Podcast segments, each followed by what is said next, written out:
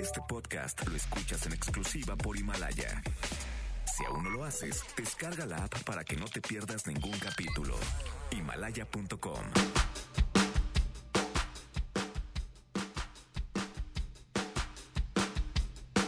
¡Es viernes! Ajá, ¿verdad? Gracias por acompañarnos en A Todo Terreno y tenemos una infinidad de temas con los que los vamos a acompañar el día de hoy. Por supuesto, Rosanet Ibarres estará con nosotros y platicaremos acerca del asunto del precio del petróleo que el día de ayer cayó brutalmente. Es el resultado, en principio, de una circunstancia muy particular de los mercados financieros.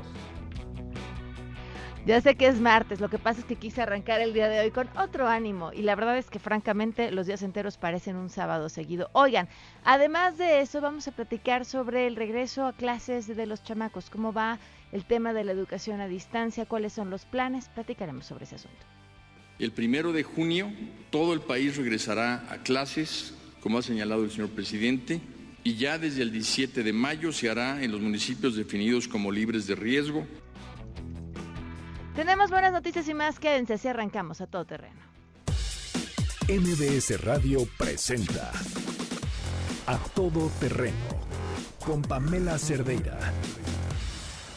Hoy les quiero platicar sobre una teoría que no tiene absolutamente ningún sustento científico más que la simple observación hecha a lo largo de los años. Es la teoría de las tres cosas descompuestas. Así como hay quien sostiene que las muertes vienen de tres en tres, en las cuestiones del hogar pasa igual. Si se funde un foco, espera con atención porque de inmediato dos cosas más se van a descomponer. Y el tamaño de lo que se descompone también está relacionado. Si se descompone la lavadora, rompe el cochinito porque seguramente siguen el refri y la televisión. Les cuento sobre esta teoría porque pareciera que lo mismo está aplicando en la vida nacional. Hoy se declaró el inicio de la fase 3 de la pandemia por coronavirus en México, lo que quiere decir que entramos en la etapa de más contagios. A esta hora, no se han anunciado nuevas medidas, pero la Secretaría de Salud tendría que emitir los lineamientos. Por otro lado, ya se anunciaron cuáles serán las condiciones que estarán atendiendo los hospitales privados al público en general para poder dejar espacio en los hospitales públicos para los pacientes con COVID-19.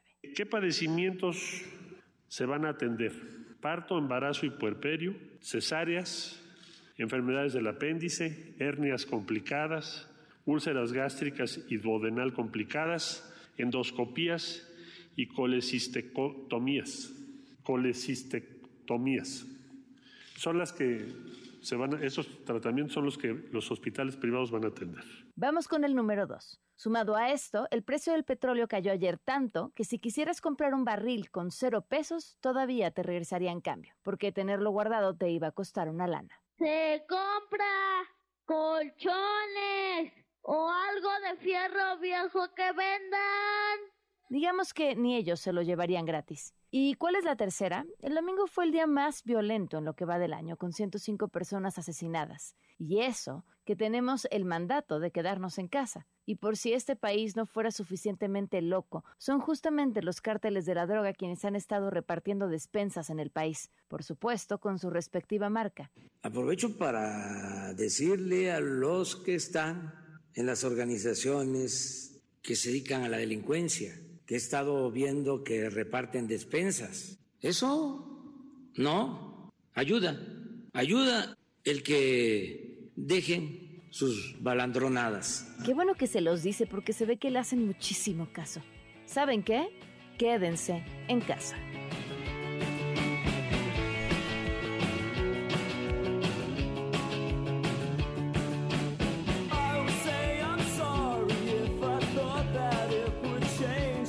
La música también es de viernes. Bienvenidos a Todo Terreno. Gracias por acompañarnos en este martes 21 de abril del 2020.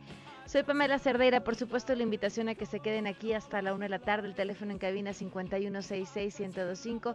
El número de WhatsApp 55 33 32 95 85. Escríbanos a WhatsApp qué canciones quieren escuchar este día y por qué con dedicatoria 55 33 32 95 85 a todoterreno arroba mbs.com Twitter, Facebook e Instagram me encuentran como Pam Cerdeira, estoy al tanto de sus mensajes en Himalaya encuentran el podcast de este programa lo pueden descargar, en, lo pueden bajar la aplicación Himalaya o pueden meterse a himalaya.com y también encontrarnos ahí. Arranca la fase 3 por la epidemia de COVID Rocío Méndez tiene los detalles, te escuchamos Rocío, muy buenas tardes ¿Qué tal, Pamela? Efectivamente, a partir de este martes 21 de abril, México entra a esta tercera fase, la de contagios masivos del coronavirus. Escuchemos al subsecretario de Prevención y Promoción de la Salud, Hugo López Gatel. Hoy queremos dar por iniciada la fase 3 de la epidemia de COVID, recordando que estamos en la fase de ascenso rápido, donde se acumularán un gran número de casos, de contagios, de hospitalizaciones. Debemos seguir manteniendo la Jornada Nacional de Sana Distancia para que estos sean los mínimos posibles. La autoridad sanitaria estatal tiene la responsabilidad de hacer cumplir estas disposiciones en sus territorios, pero además aplicar las distintas modalidades administrativas que garanticen que se cumpla la Jornada Nacional de Sana Distancia. ¿En qué consiste vivir en una tercera fase de una grave enfermedad respiratoria para la que aún no hay cura ni vacuna? Nuevamente, el doctor López Gatel. Las distintas fases de la epidemia se caracterizan no solamente por el número de casos, sino por la dinámica de la transmisión. Entonces tenemos brotes activos, tenemos propagación en el territorio con más de mil casos, lo que llevó es a las recomendaciones específicas de acciones de control el extender la Jornada Nacional de Sana Distancia hasta el 30 de mayo en aquellos municipios donde hay baja transmisión y si y solo si esta baja transmisión se mantiene podrá hacerse una limitación anticipada de las medidas de sana distancia. Hasta el 17 de mayo, con una reapertura el 18 de mayo, y lo último es que se mantienen las medidas de protección a las poblaciones de máximo riesgo. Así que durante las próximas seis semanas es muy importante la disciplina y respetar la sana distancia, concluye el doctor López Gatel. Escuchemos. Vienen momentos difíciles, no quiere decir que la epidemia va a ser algo fácil de llevar, pero cuando se está preparado, cuando se han hecho los arreglos necesarios para expandir la capacidad de atención hospitalaria y además cuando se ha tenido esta disciplina de mantenernos en casa, vamos a poder enfrentarla de manera ordenada en las condiciones más favorables. Pamela es el reporte al momento. Gracias, Rocío. Muy buenas tardes. Buenas tardes. Tenemos, tenemos buenas noticias.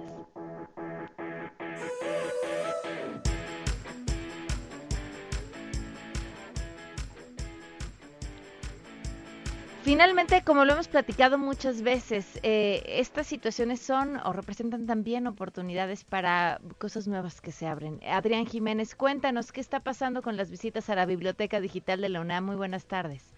Buenas tardes, Pamela Auditorio, un saludo afectuoso. Efectivamente, bueno, pues durante esta contingencia sanitaria, la biblioteca digital es una de las plataformas más visitadas en la UNAM, en la que alumnos, eh, maestros pueden acceder a una serie de recursos con distintos temas, con temas específicos para también que les sirven como base para impartir clases. Así lo destacó María Concepción Barrón, coordinadora de Universidad Abierta y Educación a Distancia de esta institución. La también doctora en Pedagogía destacó que las visitas a plataformas con recursos educativos en esta casa de estudios se han incrementado 40%, mientras que las aulas virtuales suman ya casi 16 mil desde nivel bachillerato hasta posgrado. Vamos a escuchar parte de lo que dijo. Sí, se ha incrementado. Eh, se lleva un registro puntual sobre eh, qué es lo que más están visitando, a qué están recurriendo. Y la biblioteca digital es una de las más socorridas. La universitaria además recordó que la biblioteca digital ofrece una amplia cantidad de libros, revistas, tesis, artículos de investigación, así como de cursos denominados Aprendo Más, que abordan temas de cultura general. También indicó que pues tienen una en todas estas plataformas digitales una amplia oferta cultural, hay cine, hay conferencias, hay libros, está el canal de televisión universitario con programas grabados y bueno, pues esto es lo que pone a disposición de toda la comunidad universitaria. También la especialista agregó que la emergencia por COVID-19 se ha convertido en un momento, dice, clave para potencializar el uso de Internet como herramienta educativa y acceder a múltiples plataformas de manera gratuita. Pamela Auditorio, la información que les tengo. Muchísimas gracias, muy buenas tardes. Buenas tardes. Vamos a una pausa. Buenas tardes, vamos a una pausa y continuamos a todo terreno. Regresamos a todo terreno. A todo terreno con Pamela Cerdeira. Continuamos. Breeze drifting on by, you know how I feel. It's a new dawn, it's a new day. It's a new life for me, yeah. It's a new dawn, it's a new day. It's a new life for me.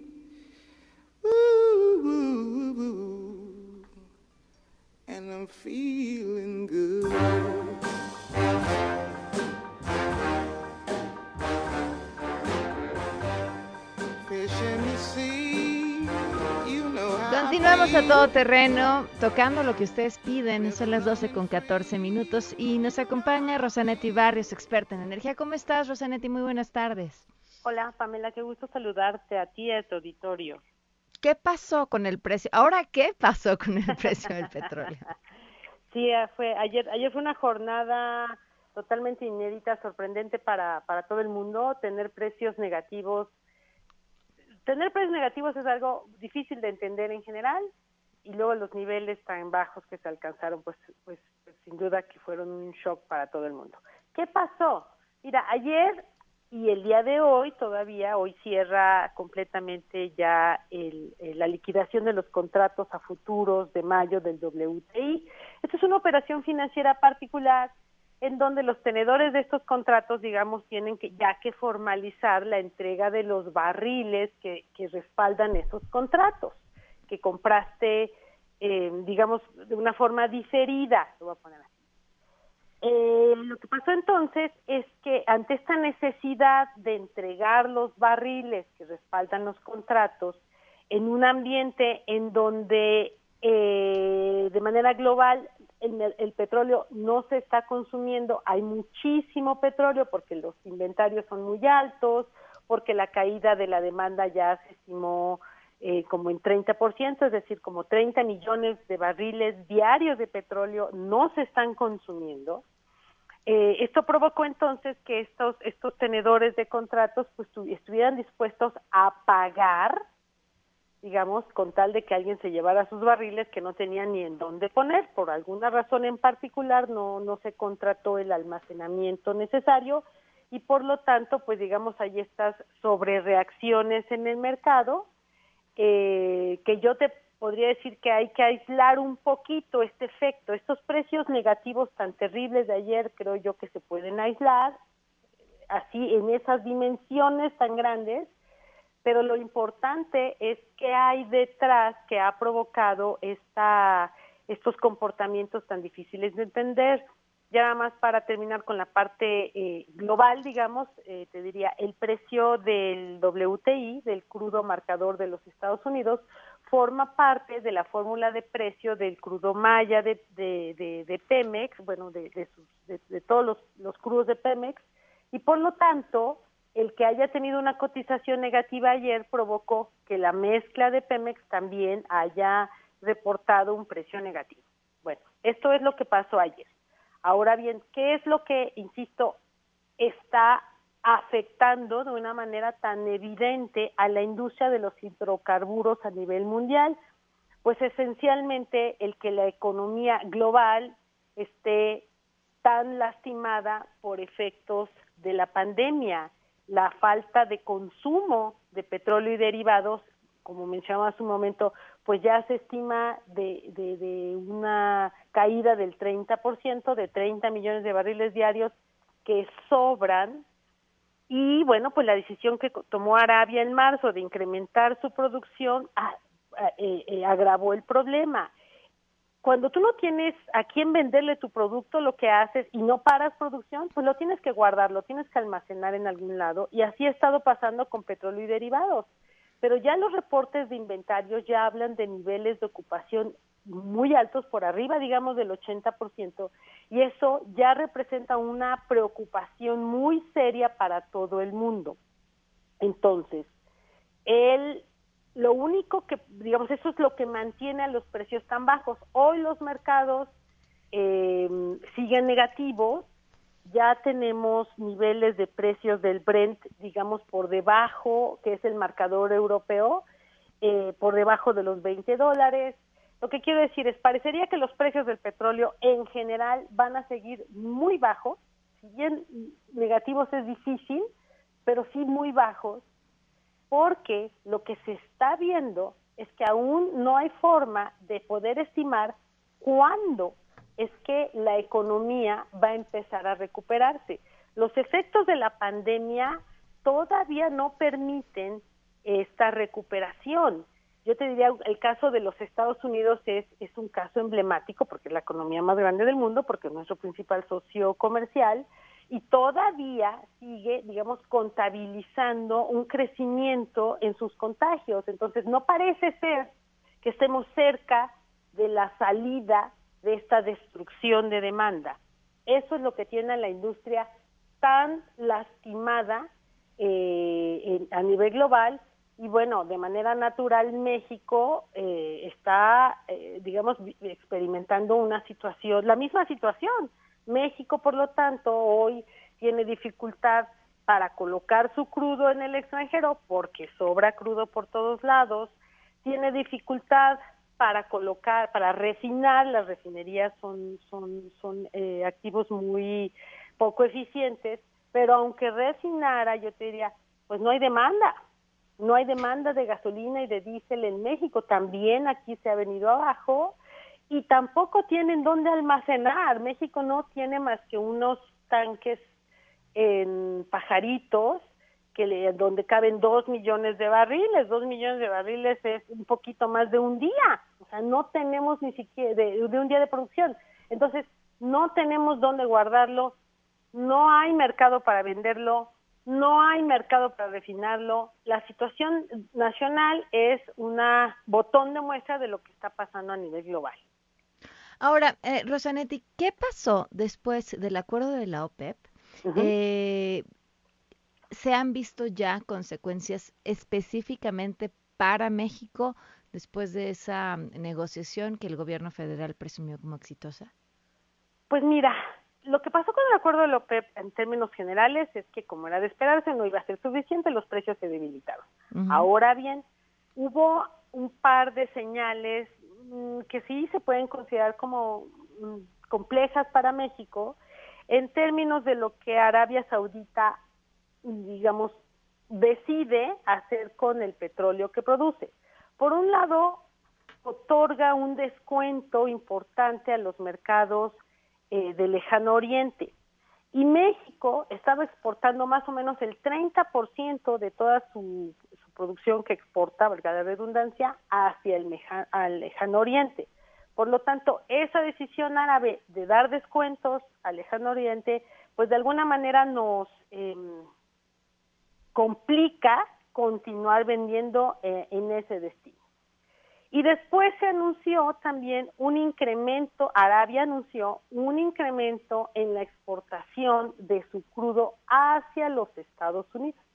Y los Estados Unidos es todavía nuestro principal mercado de exportación. Hemos pasado por una historia larga, digamos, ha buscado no depender solamente de Estados Unidos, porque Estados Unidos llegó un momento en que, en que alcanzó la autosuficiencia, eh, pero todavía, digamos, el último dato conocido reporta que más o menos el 70% de lo que exportábamos se iba a los Estados Unidos. Entonces, con Arabia aumentando su volumen de exportación a los Estados Unidos de un crudo de mejor calidad, pues también parece ser que nos complica el vender nuestro crudo a ese destino. Es decir, que las decisiones que están tomando los árabes sí complican a México exportar el crudo. Entonces, eso, eso es, esa es la realidad, esos son los datos duros que tenemos y por eso me atrevo a decir con esta, vamos, claridad que para México está siendo muy complicado, muy, muy complicado seguir produciendo en estos niveles en los que queremos producir, porque no hay nada que hacer con el petróleo, no tenemos ni siquiera dónde guardarlo. Claro, ya, bueno, sí, te, iba a decir, almacenarlo además es caro, pero pues ya ni siquiera tenemos en dónde almacenar lo que hay. ¿Qué, qué hace? Entonces, México, pero México insiste en seguir creciendo eh, la producción. Sí. ¿Qué vamos a hacer sí, con él? Hoy en la mañana el presidente hizo unas declaraciones que parecería sí atienden, van hacia una corrección, digamos. Es un poquito complicado lo que eh, trato de explicar hoy en la mañana, pero habló de pozos nuevos, de pozos viejos, y ahí dijo que en los pozos nuevos sí se puede cerrar las válvulas, en fin, no, no, técnicamente es complicado de, digo, no está así muy, muy específico, pero parecería que finalmente hay una señal de, por parte del presidente de que eventualmente sí hay posibilidad de disminuir la producción, lo cual es por mucho lo mejor que le puede pasar al país. Esta decisión original de no nos movemos y vamos a seguir produciendo, insisto, no tiene ninguna lógica, ya ni siquiera ideológica, porque no hay nada que hacer con el petróleo. Exacto, porque estamos protegiendo algo que hoy no tiene valor. Absolutamente, no hay ni te digo, no hay dónde ponerlo, ya no digamos ya no digamos consumirlo, no hay ni dónde ponerlo. Entonces, pues no tiene sentido. Quiero pensar que eso que dijo hoy en la mañana el presidente apunta hacia allá, si es así, bienvenido. Es lo mejor que puede pasar. Sobra petróleo en el mundo en este momento y todavía no se ve cuándo es que la economía global y luego la nacional, de manera específica, se va a poder recuperar para empezar a consumir petróleo. Pues Rosanetti, muchísimas gracias por siempre esta gran claridad para explicar estos temas. Al contrario, muchas gracias a ti por la invitación. Gracias, un fuerte abrazo. Por cierto, eh, digo, les comparto nada más el dato porque a mí me ha causado una gran curiosidad. El Reforma publicó un video que se llamaba Cotorreo Árabe y se veía en este video un fragmento de lo que sucedió justamente en esta reunión de la OPEP previo al acuerdo.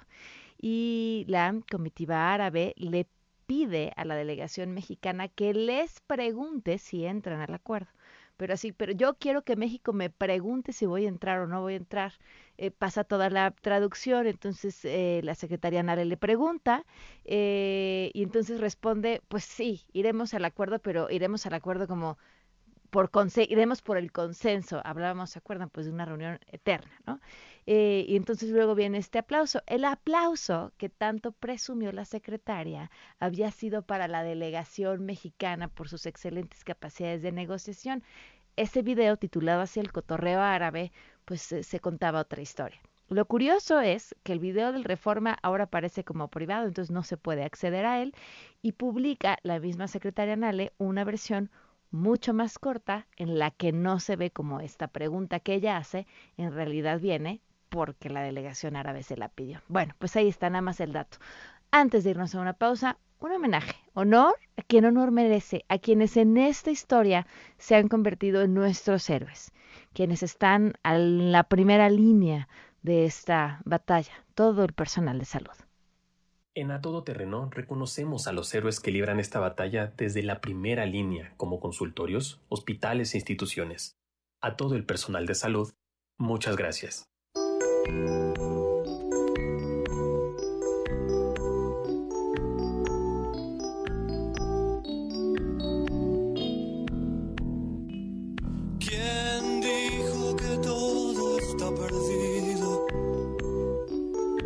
Yo vengo a ofrecer mi corazón. Yo soy trabajador de la salud, soy médico, médico intensivista y aparte tenemos una empresa de servicios médicos, ambulancias. Entonces pues hemos vivido muy de cerca esta situación de lo que está viviendo el país. Es muy triste, muy triste porque bueno, tenemos que salir día a día a trabajar con esta situación que está pasando, con nervios de acero porque después hay que regresar a casa y bueno, pues es un tema de no contaminar a la familia y de poder ayudar a la gente, etcétera. Pero de verdad es, es un poquito complicado el ver hoy en día cómo pues la gente sigue saliendo. Digo, sabemos que hay mucha gente que tiene que trabajar y es entendible, pero hay mucha gente que hemos visto que no tiene que salir a trabajar, que saca a sus niños a la calle, que sigue haciendo su vida normal sin ver el alcance o, lo que está pasando en nuestro país. Nosotros en la empresa de ambulancias hemos trasladado familias completas, familias completas que, que no creían en esto y que ahora pues todos tienen el virus. Entonces, Lo que falta es mucha conciencia, hay mucha gente que está en su casa, mucha gente que está cuidando, pero mientras la otra parte de la población no lo quiere hacer, todos seguimos en un riesgo latente y más los trabajadores de la salud que quisiéramos estar en casa, que quisiéramos estar con nuestras familias y que hoy no podemos hacerlo. De verdad yo, yo pediría mucho a toda esta gente que, que tuvieran más prudencia. Si no tienen a qué salir, no salgan. Los que de verdad lo tienen que hacer como nosotros, porque tienen que trabajar, porque viven al día, porque tienen que llevar a su, el pan a su casa, es comprensible hagamos conciencia es muy importante porque de ello depende que, salgamos adelante, que esto pase rápido y podamos continuar nuestras vidas como antes.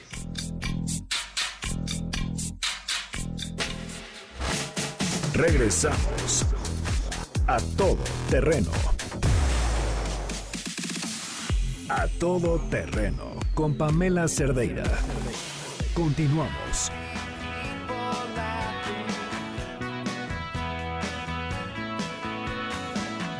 Continuamos a todo terreno. Muchísimas gracias por sus mensajes. Me escriben aquí. Siempre nos pides que nos digas cómo estamos y no encuentro palabras para decirlo porque me vienen tantas ideas a la cabeza que se atropellan unas contra otras. Sigo trabajando en esta contingencia, lo hago con gusto y con culpa. Con gusto porque quiero tener trabajo para no frenar la economía, que desde que salí de la UNAM está muy golpeada, y bueno, con culpa porque soy el único factor de riesgo en mi familia. Ya que mi esposo y mi pequeña están en casa, soy la única que sale a la calle por lo que se pueda necesitar. Me siento agotada físicamente, muy sensible, por todo lloro, me preocupa la situación, la gente que no tiene trabajo, los negocios cerrados, pensar en lo que viene. Y ya siento que odio el olor al Lysol con el que limpio mi coche cuando llego a casa, con el mismo que me desinfecto la ropa antes de entrar y quitarme los zapatos. Mi hija dice que mis manos son de piel de elefante, que así están desde que usamos gel antibacterial y cloro para todo. Estresada y como medida para aterrizar pienso estamos bien, tenemos salud, mi hija está bien, todo va a estar bien. Por eso me gusta escucharte, eh, porque siempre has estado ahí. Muchísimas gracias por, por escribirnos. Fíjate que yo creo que esta sensación que tienes tú es prácticamente la de todas las personas, o al menos yo coincido plenamente con ella cuando me preguntan ¿y cómo te sientes? Creo que es una montaña rusa. La preocupación, el agobio por, por, por la situación en la que estamos, eh, por lo que no sabemos que, que, venga finalmente, pues sí viene una crisis en el mundo entero económica. Y, y, la preocupación por la salud de quienes tenemos cerca, de quienes no tenemos cerca, quienes no podemos ver, la preocupación por las personas de nuestra familia que siguen saliendo a trabajar, eh, las las precauciones que uno tiene que tomar, ¿no? Vaya, salir al súper, quienes eh, salen es eh, pensar con qué mano agarras lo que agarraste, pero si agarraste el carrito, pero si lo vuelves a limpiar, lo subes a tu casa y a la hora que llega, cuántas veces hay que desinfectar aquello que agarras, todo esto que estamos viviendo. Y a eso, sumémosle quienes eh, tenemos hijos, el ciclo escolar qué está pasando, qué pasará con el ciclo escolar, cómo nos adaptaremos ahora a esta nueva forma de enseñar y también de aprender. Le agradezco enormemente al secretario de Educación Pública, Esteban Moctezuma, que nos acompaña vía telefónica. Gracias por estar aquí. Muy buenas tardes. Pamela, ¿cómo estás? Buenas tardes. Me da mucho gusto saludarte y a todo tu auditorio. ¿Qué va a pasar con este ciclo escolar? Pues eh, estamos viviendo una eh, época realmente anormal, ¿no? que a todos nos tiene pues eh, bajo mucha presión, pero afortunadamente eh, el ciclo escolar se va a salvar. Y ya llevábamos 73% avanzado el ciclo cuando salimos a, al receso del 23 de marzo, de manera que la mayor parte del ciclo está cubierta, dos terceras partes. Eh, el, el, las dos semanas previas a las vacaciones eh, hubo mucho trabajo, eh, tenemos eh, en nuestros reportes eh, pues que las maestras y los maestros como les dimos toda una semana antes de salir no no fue una decisión que de la noche a la mañana les dijimos mañana ya no hay clases eh, pues se pudieron preparar tuvieron su consejo técnico escolar le dieron a las niñas y niños lineamientos tareas y, y esas dos semanas se trabajó muy bien y ahora tenemos aprende en casa que te quiero decir Pamela que es un auxiliar eh, yo le pediría a, las, a, quien nos está escuchando, a las madres y padres de familia, a las niñas y niños, a los jóvenes, que no se angustien, que es para ayudarlos a seguir aprendiendo, pero que el ciclo escolar eh, va a concluir presencialmente, que ya ampliamos, eh, nos metimos a las vacaciones de julio para que podamos trabajar dos semanas que iban a ser vacaciones, de manera que, podamos entre todos sacar el- lo que resta, la, la otra tercera parte del ciclo, con los aprendizajes esperados de niñas y niños para mantener la calidad de la educación.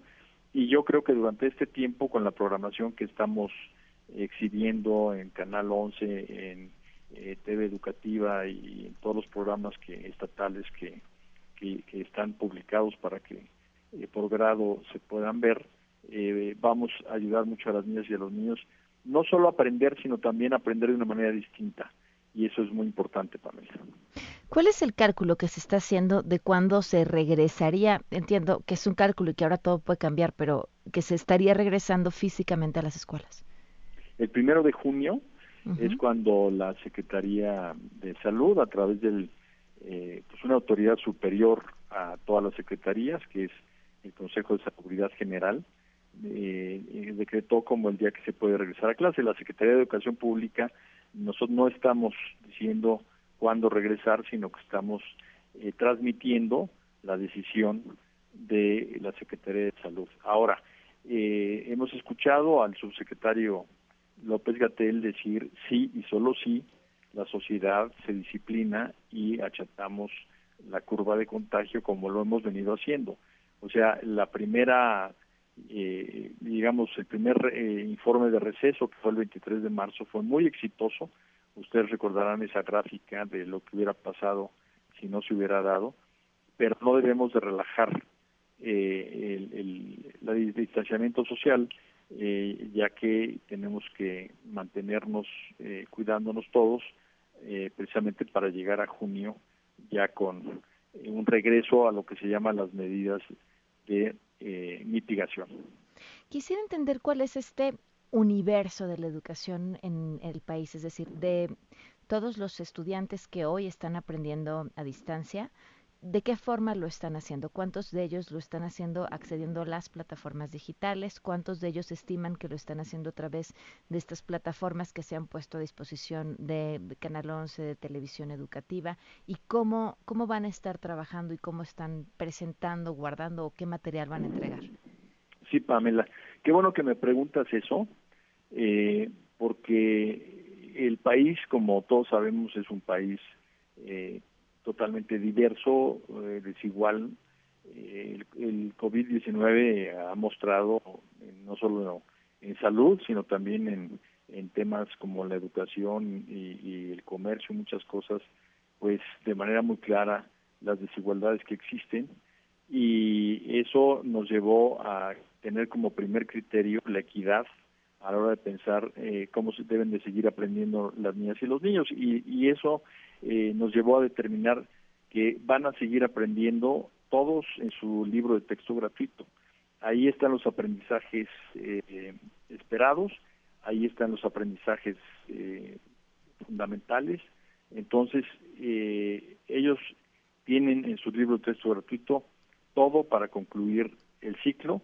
De hecho, eh, pues todos los niños la- lo tienen. Se distribuyeron en el año pasado 180 millones de libros y todos tienen su libro de texto.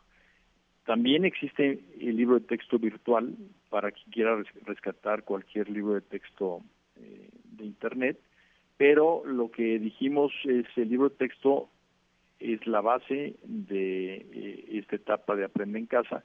Ahora, el principal auxiliar, como auxiliar, es la televisión, porque tiene más o menos nueve de cada diez, es el 93.7% de las familias mexicanas tienen televisión. Entonces, eh, digamos que es una herramienta masiva eh, que virtualmente eh, nueve de cada diez tienen. Entre el libro de texto que lo tiene el 100% y la televisión, tenemos entonces, eh, digamos, una plataforma muy robusta de eh, trabajo de aprendizaje. Ahora bien, eh, en zonas indígenas, a, a donde no llegue la televisión, eh, estamos eh, utilizando la radio para poder eh, tener a- el aprende en casa en radio. Y en zonas muy marginadas eh, CONAFE que es el Consejo Nacional de Fomento Educativo que es la que va a los rincones más apartados de México a dar educación está repartiendo unos cuadernillos para eh, eh, esta etapa. Y, quien tenga internet, pues obviamente también hay eh, educación en línea y lo puede usar, pero no se necesita el internet para tener todos los planes, programas y contenidos a la mano, que son los libros de texto. En donde el Internet sí está disponible, ¿qué, qué adaptaciones tuvieron que hacer los maestros para pues esta nueva etapa y esta nueva forma de enseñar quienes sí están en contacto constante con sus estudiantes? Pues mira, Pamela, eh, yo quiero realmente felicitar a, las maestras y a los maestros de México porque han hecho un esfuerzo extraordinario en mantenerse en contacto con eh, los padres de familia, eh, con los alumnos. Eh, eh, quienes no lo, lo pudieron hacer así, la mayoría les dejaron indicaciones muy claras de cómo seguir estudiando en sus libros de texto, tareas, etcétera. Y la adaptación, pues, es algo totalmente emergente, o sea, esta crisis es algo totalmente novedosa para el sistema educativo hemos tratado de responder y, con oportunidad y con innovación y afortunadamente creo que lo estamos logrando para que los niños sigan aprendiendo, que las niñas sigan eh, aprendiendo y compartiendo. Y eh, pues lo que sí nos vamos a tener que, no que adaptar, sino que decidir a, cambiar muchas cosas es al regreso a clases. No podemos regresar a clases eh, como si esto hubiera sido un paréntesis eh, tenemos, y afortunadamente hoy en la mañana lo dijo el presidente, que tener Internet para todos, tenemos que desarrollar eh, muchos contenidos en línea. Lo más importante es el contenido porque todo lo demás son herramientas.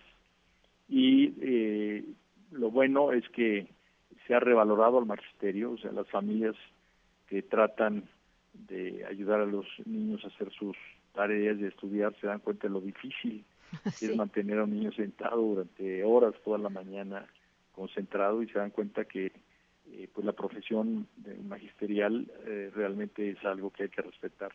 Y otra cosa muy importante es que em, también eh, se está revalorando la escuela.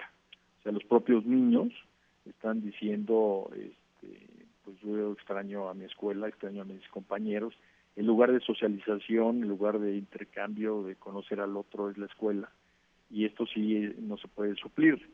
Eh, afortunadamente lo que ha levantado México, incluso ha sido reconocido por la UNESCO, eh, nos han hablado secretarios, sobre todo de Latinoamérica y, y de algunos partes de Asia, para preguntarnos cómo estamos llevando los temas de televisión, eh, ya que eh, pues eh, es precisamente un instrumento accesible y al mismo tiempo equitativo. Entonces, pues todos estamos en un gran esfuerzo. Yo le he dicho a la comunidad escolar que no se preocupen, que seguramente vamos a cometer errores, que seguramente habrá carencias, pero que la solidaridad de todos nos está llevando a trabajar, a aprovechar el tiempo, a unirnos y que el ciclo escolar no solo no se va a perder, sino que vamos a salir, creo yo, mejores que como entramos.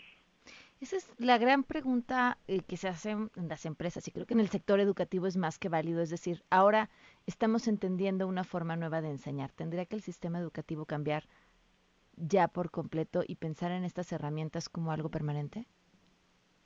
Yo creo que sí. Eh, pensarlas es fácil. Eh, instrumentarlas es complicado, es costoso, hay que comprar eh, mucho hardware y software y, muchas cosas para poderlo eh, llevar a cabo, ¿no? La conectividad es cara, eh, pero sin duda sí, sin duda, para empezar, las maestras y los maestros van a, entender lo importante que es esta herramienta, porque es insustituible la maestra y el maestro pero la herramienta no es que vaya a actuar por ellos, sino que ellos van a ser mejores docentes si tienen más herramientas, si tienen internet, si tienen eh, televisión, si tienen eh, pizarrón electrónico, eh, si tienen muchos contenidos en línea que pueden recuperar, van a ser mejores maestros y los niños y las niñas van a aprender más. Entonces, todo esto nos lo está enseñando la necesidad ahorita acabo de terminar una reunión, Pamela, eh, en donde estamos capacitando en el manejo de herramientas digitales eh, que nos está brindando gratuitamente Google. Y te quiero decir que estoy sorprendido, se inscribieron 500 mil personas, medio millón de personas conectadas, capacitándose, 400 mil maestras y maestros y 100 mil madres y padres de familia. Y Microsoft también nos está poniendo de manera gratuita su plataforma de Teams. También vamos a tener con ellos un ejercicio similar. Hemos tenido mucho apoyo de las universidades, del Politécnico, de la UNAM. Eh, la Fundación Carlos Slim nos ha ayudado muchísimo. Eh, nos están poniendo plataformas, canales, Total Play nos está poniendo unos canales gratuitos, en fin. ¿Cuántas escuelas públicas están teniendo contenidos o clases en línea?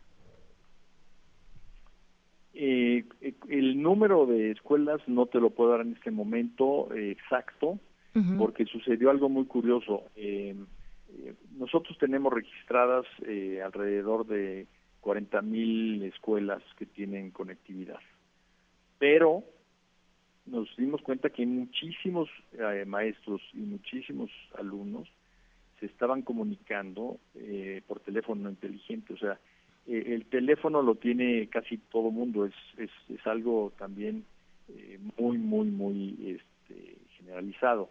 La Secretaría de Comunicaciones y Transportes dice que eh, ese acceso a Internet por teléfono lo tienen alrededor del 75% de las mexicanas y los mexicanos. Entonces, las cifras de conectividad en este sentido no oficiales son mucho mayores. Eh, y ahorita precisamente le pedimos a las empresas eh, que dan ese servicio que nos vayan haciendo una especie de eh, resumen de cuánto consideran de tráfico que han tenido por las escuelas, ya que es algo sorprendente como la necesidad ha hecho que todo el mundo busque la mejor forma de comunicarse y, así está haciendo. Y una cosa que, que impide la comunicación, además de la conectividad, pues es el costo de, del servicio.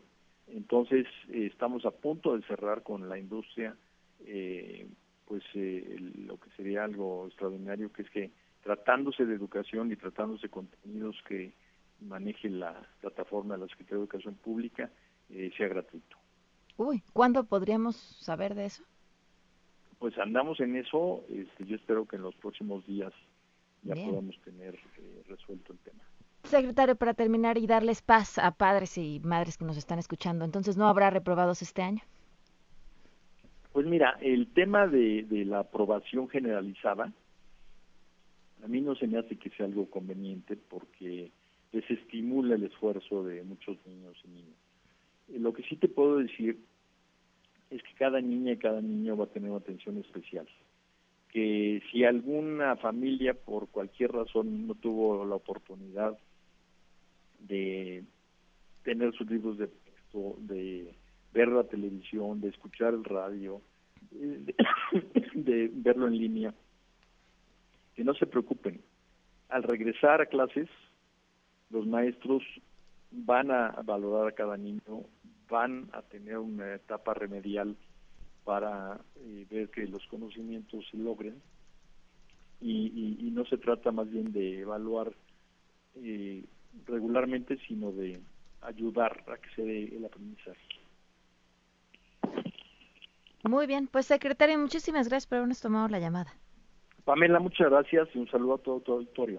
Gracias, muy buenas tardes. El secretario de Educación Pública, Esteban Moctezuma, con esto que pues sí, a ver, finalmente nos agarró a todos con los dedos en la puerta eh, y, y pensar, yo recuerdo cuando la epidemia por influenza, que fueron un par de semanas que nos quedamos sin clases y que todo el mundo se preguntaba, bueno, ¿y los niños y qué va a pasar?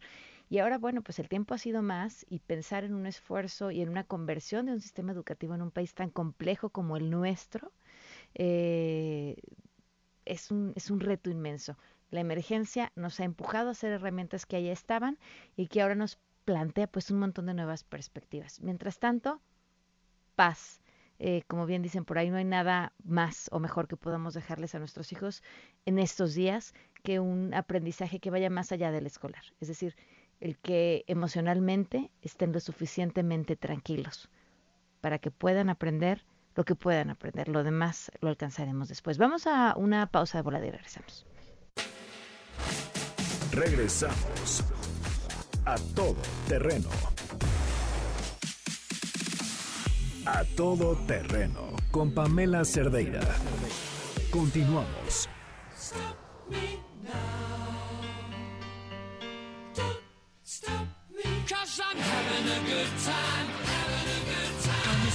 Continuamos a todo terreno. Oigan, justamente hace unos momentos que leía un mensaje que, que nos escribió una radio escucha diciendo cómo se sentía. Nada más les quería compartir esto que a mí me funcionó y me parece que es bien importante. Pensemos en lo que puede pasar si nos sirve para tomar algunas decisiones que nos puedan servir para prevenir. Eh, y después de eso, pensemos en el hoy y en el ahora. Hoy, cómo estamos.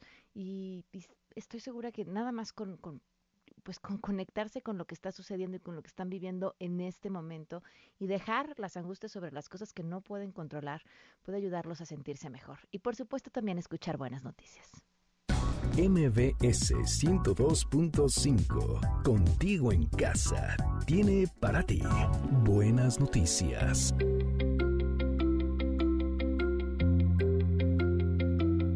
El gobierno de la Ciudad de México pondrá en marcha un programa para personas de más de 68 años que tengan alguna condición de salud y que no tengan familia cercana. Consiste en la entrega de paquetes alimentarios, así como apoyos para realizar trámites pendientes. La editorial Penguin Random House invita a sumarse a su maratón digital. Por cada 20 minutos de lectura que se registren en su sitio web, la editorial donará un libro a distintas fundaciones. Para participar hay que entrar a www.maratondelectura.com, donde se encuentra una importante selección de libros y audiolibros. La panadería Manoni, ubicada en el Estado de México, regala todos los días cuatro piezas de pan variado a personas que lo necesitan. Un aplauso para esta iniciativa ciudadana. Tremenda sorpresa la que se llevaron los habitantes de Yucatán al recibir en ceros sus recibos de agua y basura. El gobierno estatal subsidiará el servicio en los 106 ayuntamientos durante la contingencia y también otorgará un descuento del 50% en el recibo de luz. ¡Bomba! MBS 102.5, contigo en casa, trajo para ti buenas noticias. Se quedan en mesa para todos. Que tengan un excelente martes. Adiós. MBS Radio presentó A Todo Terreno con Pamela Cerdeira, donde la noticia eres tú. Este podcast lo escuchas en exclusiva por Himalaya. Si aún no lo haces, descarga la app para que no te pierdas ningún capítulo. Himalaya.com